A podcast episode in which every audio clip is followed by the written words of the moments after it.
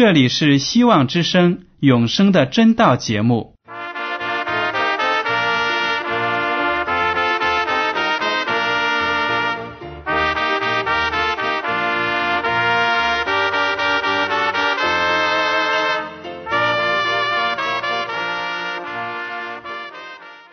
亲爱的听众朋友们，你们好，我是艾德，很高兴今天能和你们在永生的真道这个栏目中见面。耶稣说：“听上帝的话语，并且遵守的人是最有福气的。”所以，艾德现在能够通过电波和你们分享上帝的教导，感到十分快乐。我也希望众位弟兄姐妹。还有那些正在寻求真道的朋友们，也能够珍惜这段时光。大家不妨在手边准备好纸和笔，将今天讲到的要点和经文章节做些记录，以便过后自己再亲自查考圣经。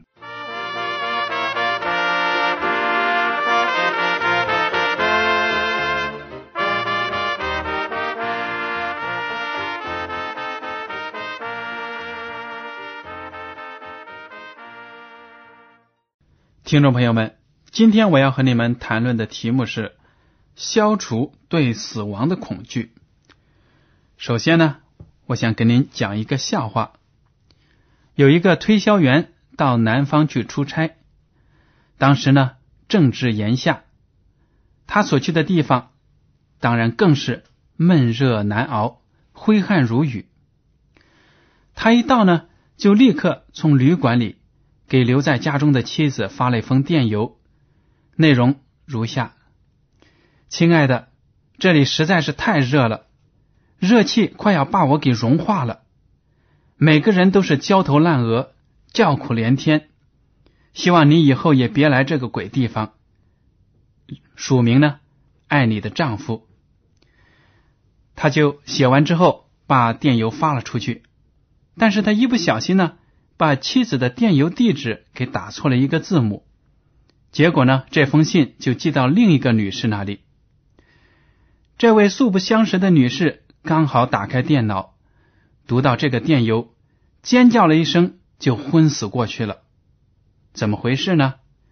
原来啊，昏死过去的女士正在悲伤之中，因为她的丈夫在前一天刚刚病逝。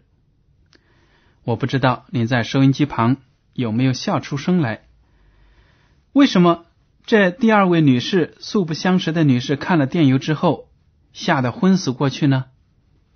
可能有的人知道，迷信呢，觉得如果人死后呢，灵魂可能会上天堂或者下地狱。如果是下了地狱，那就很不好受，因为里面呢非常的热。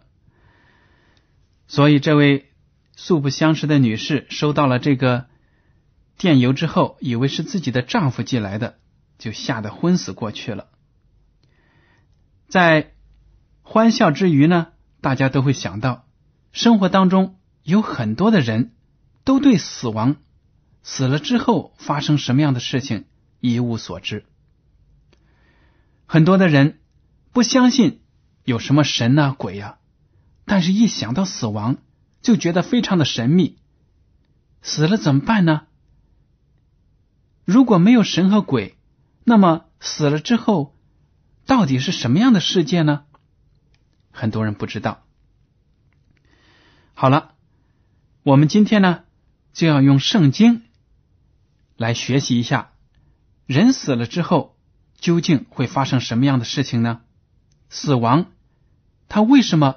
是这样一个严重的后果，它究竟值不值得我们恐惧呢？好，首先请大家打开旧约的圣经《传道书》第十二章第七节：“尘土仍归于地，灵仍归于赐灵的上帝。”这句话呢，就描写到尘土所造的躯体，也就是你和我。现在所拥有的这个肉体，在死亡之后呢，将会归于地，重新变成尘土；灵仍归于赐灵的上帝。我们的身体是上帝用尘土造成的。在亚当和夏娃犯罪之后呢，上帝就说：“你死了之后要归于尘土，因为你是从尘土而来的。”所以呢，生活在现在的人，每一个人死之后，只要有死，埋在地下就会化成灰烬，一无所有。灵仍归于赐灵的上帝。这后半句怎么理解呢？是不是说人死了之后就有一个灵魂脱离肉体呢？其实不是的。创世纪第二章第七节这样说：“耶和华上帝用地上的尘土造人，将生气吹在他鼻孔里，他就成了有灵的活人，名叫亚当。”这里呢，并没有讲到上帝先创造了一个躯体，然后又创造了一个灵魂，再把这个灵魂放到那个躯体里面，没有的。上帝呢？只是用地上的尘土造人，然后就将气息、生气吹在那个人的鼻孔里。当这个人开始呼吸的时候呢，新的生命就产生了。而且呢，我想跟大家讲一下，这个有灵的活人，其实在希伯来原文当中呢，应该翻译成“活的灵”。也就是说呢，亚当他的躯体。加上他生命的气息，他整个活的生命力就是活的灵，一个完整的整体概念，不能够分成肉体和灵魂。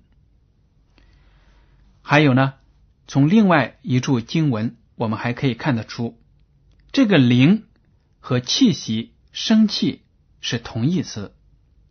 在旧约的约伯记二十七章第三节这样说。我的生命尚在我里面，上帝所赐呼吸之气仍在我的鼻孔内。人只要有这一口气，那么他就是活的人。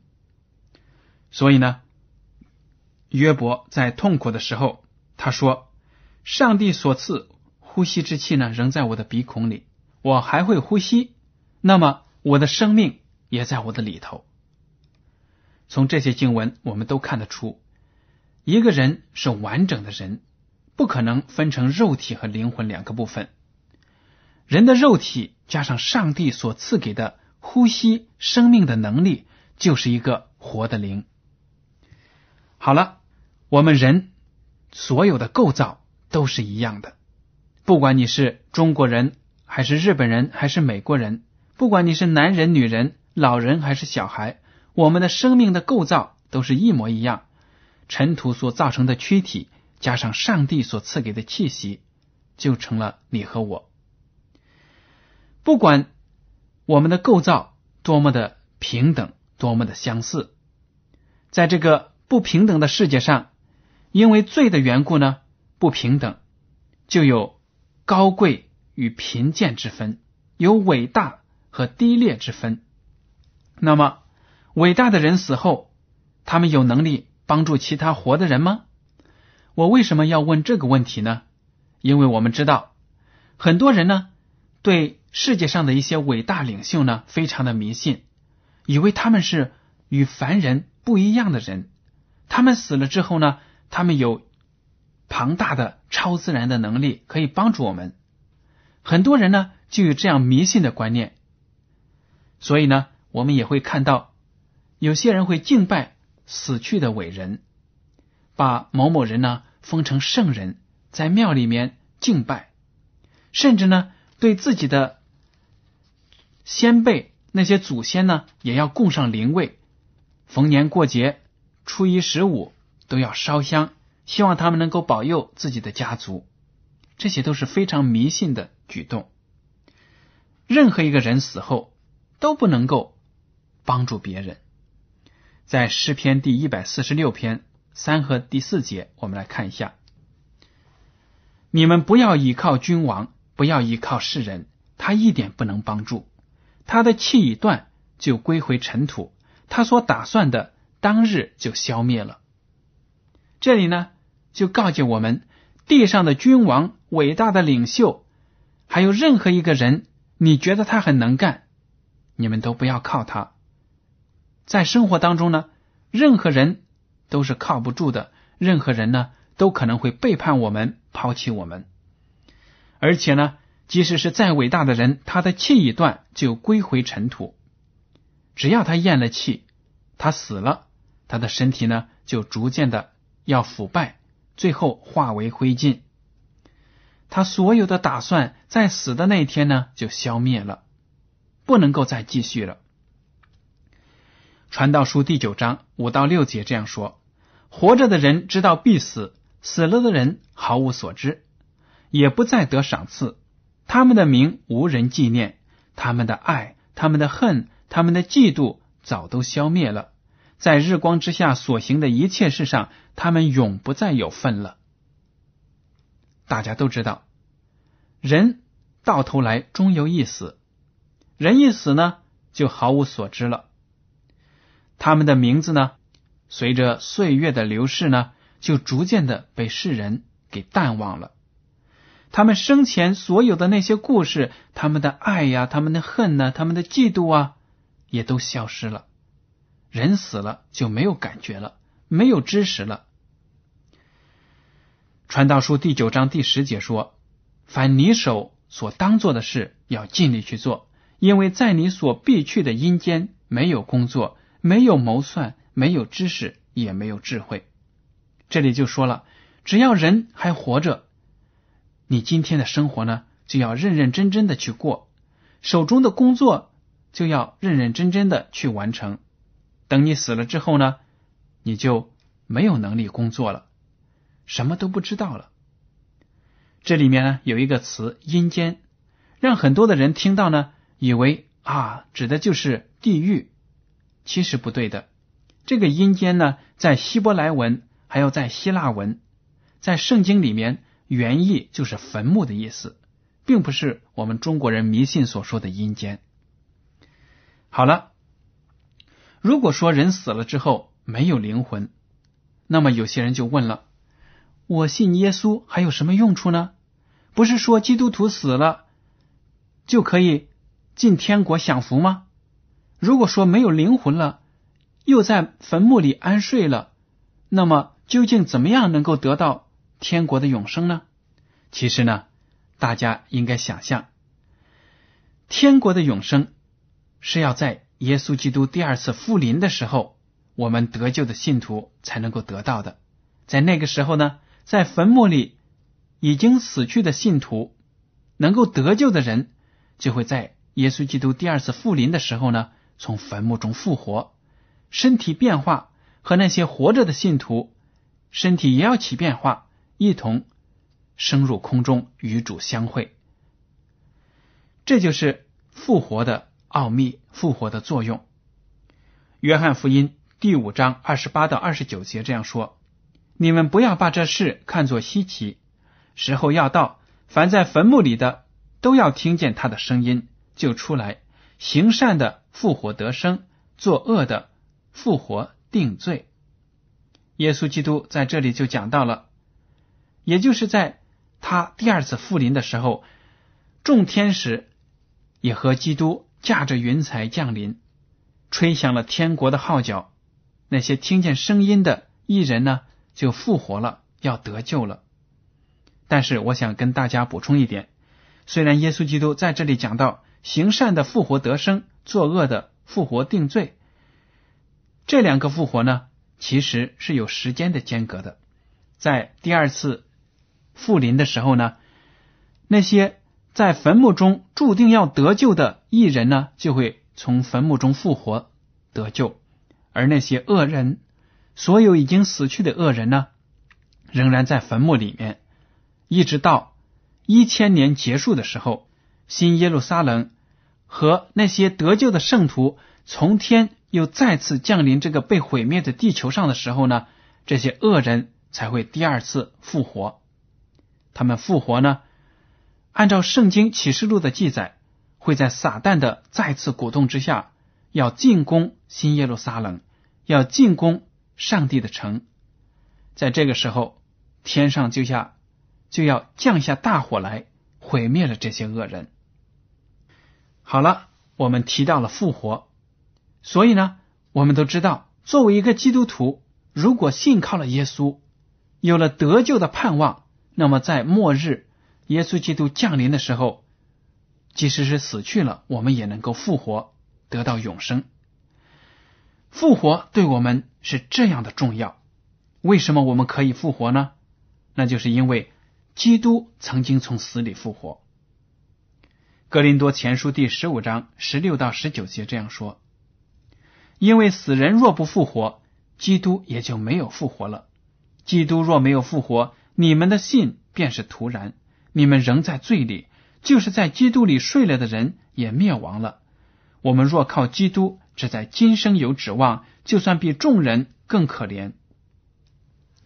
有些人呢，可能因为教派的不同，对圣经的理解不同呢。”他们对复活感觉到不可思议，觉得这种事情呢是不现实的，也许只是一种象征的说法。其实呢，在早期的教会也有这样的异端学说。保罗在这里就写了一些经文来驳斥他们，说因为死人若不复活，基督也就没有复活了。如果没有从死里复活这件事情，那么耶稣基督怎么会从？死里复活呢？如果耶稣基督没有从死里复活，那么你和我这些信徒们，我们的信仰呢，就是枉然了。如果耶稣没有从死里复活，那么就等于呢，他没有战胜死亡，没有战胜罪。我们信了耶稣，怎么能够战胜罪、战胜死亡呢？我们怎么有得救的盼望呢？也就不可以了。所以呢，保罗说：“如果我们若靠基督，只在今生有指望，就算比众人更可怜了。”有的人说，宗教只是劝人行善，所以呢，信耶稣也只不过是在这个世界上呢，有一份心安理得的这种心态，能够过得安稳一点。这种说法呢，是非常的狭隘的、不正确的，因为我们信耶稣的人。就是相信了、看中了上帝为我们预备的永生的赏赐。只要我们相信他，在末后的日子，主第二次降临的时候，即使我们已经死去了，我们也能够从死里复活，跟着主到天国去享受永生。好了，《哥林多前书》第十五章二十到二十三节又继续阐明了。耶稣基督从死里复活这一重大事件的伟大意义，我们来读一下《格林多前书》十五章二十到二十三节。但基督已经从死里复活，成为睡了之人出熟的果子。死既是因一人而来，死人复活也是因一人而来。在亚当里众人都死了，照样在基督里众人也都要复活，但个人。是按着自己的次序复活，初熟的果子是基督，以后在他来的时候是那些属基督的人。在这里就把基督从死里复活描写成了睡了之人出熟的果子。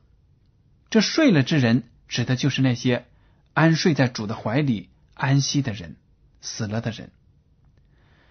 可见呢，圣经把死亡比喻成睡眠、睡觉。因为睡觉的时候呢，我们对外界的东西是一概不知，而且呢还有醒来的时候，这就是睡觉它的终结，它的盼望。如果人的死是持久的，不能结束的，那么也就不会有复活了。因为亚当的罪，众人都犯了罪，都要有死亡。但是呢，因为基督。复活了，所有信靠他的人也有这个盼望，能够复活。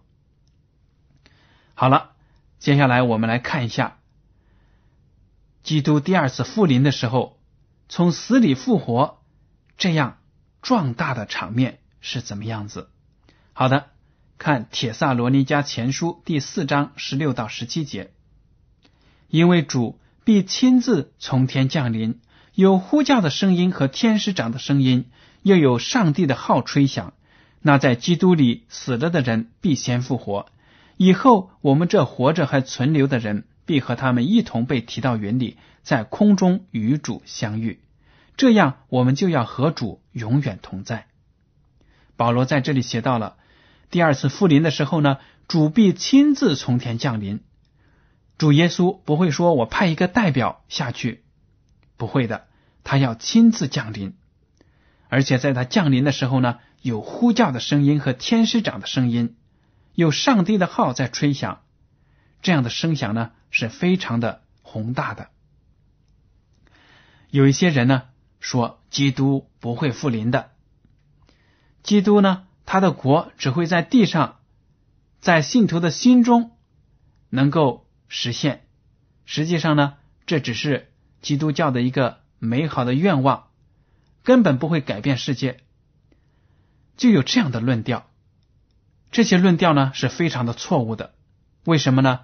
因为我们从经文可以看到，说主必亲自从天降临。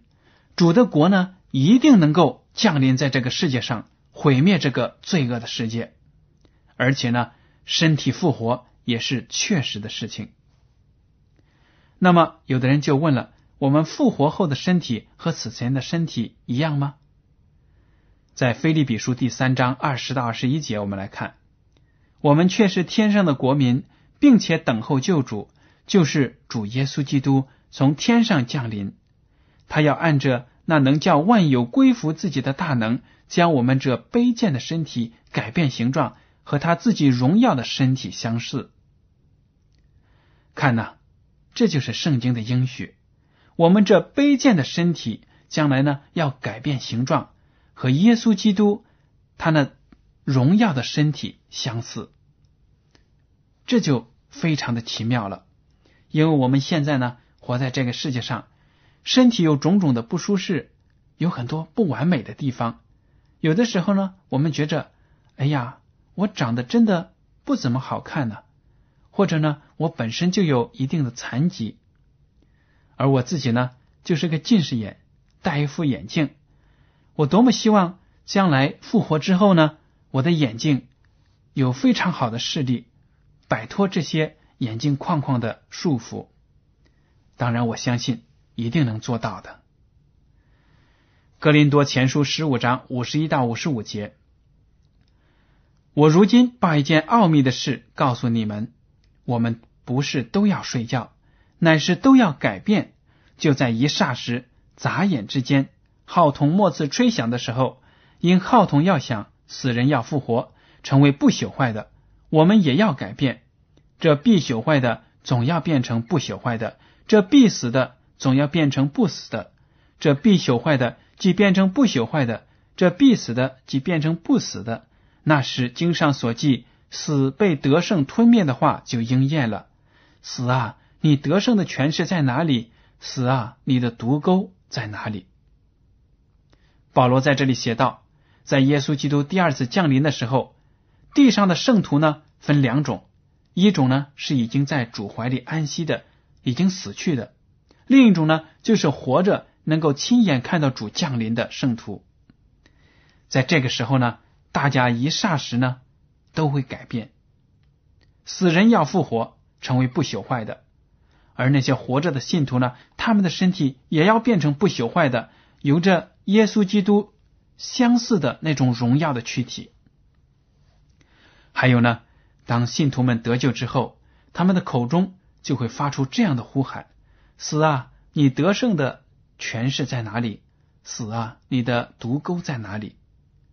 因为从有史以来，从亚当和夏娃犯罪以来，死亡就是人类的咒诅，是人类所惧怕的。为什么呢？因为人一死，什么都不知道了，没有了盼望。但是呢，耶稣基督从坟墓里复活，就向世人证明。他有能力战胜死亡，克服死亡的咒诅。只要人能够信靠他，接受他，那么这个复活的祝福呢，就是这个人能够承受的。听众朋友们，我不知道您有没有接受耶稣基督作为您个人的救主呢？如果没有，您就应当抓紧时间来就近他，认识他，让他呢怜悯和恩惠都能够丰丰富富的加在你的身上。有些听众朋友们可能在想：我现在还很年轻，为什么要做基督徒呢？为什么要信主呢？一信了主，是不是就要做这个做那个？不要做那个，不要做这个，很多条条框框，我不喜欢。那么我就要抓紧时间享受我的生活。等我老的时候，或者退休的时候，没有事情做了，我再来信主。如果您有这样的思想呢，那就不对了。为什么呢？因为我们每天的生命呢，都是非常的宝贵，而且也是非常的脆弱。我们活在今天，不一定知道明天要发生的事情。万一在明天您突然遭遇了一场事故而丧生了，怎么办呢？如果死亡了，那么就对外界没有任何的知识，不能够再推理了，再做出选择了。您没有接受耶稣基督，就这样死去，不就是白白的放弃了？那本能够得到的永生吗？所以大家一定要有一种危机感，抓紧时间来认识他，早一天认识耶稣呢，就能够让自己的生活早一天变得丰富多彩，变得美丽。如果我们在今天还没有认识耶稣，那么也许在明天，耶稣基督就降临了，我们措手不及。根本就来不及悔罪，那就谈不上得救了。我就把生活的紧迫性、得救的紧迫性告诉你们，希望圣灵能够带领你做出正确的选择。好了，听众朋友们，今天的永生的真道节目到此就结束了。您如果对今天的讲题有什么想法，或者对这个栏目有什么建议，请您写信给我。我的通讯地址是香港。九龙中央邮政局信箱七零九八二号，请署名给爱德。爱是热爱的爱，德是品德的德。如果您在来信中要求得到免费的圣经、灵修读物或者节目时间表，我们都会满足您的要求。为了让信函早日准确的到达您的手中，艾德提醒您，请用正楷字体一笔一划的书写您的名字和地址。还有啊。为了帮助大家学习研究真道，我们还开设了圣经函授课程，欢迎您报名参加。好了，艾德要感谢您收听今天的广播，愿上帝赐福你们，我们下次节目再见。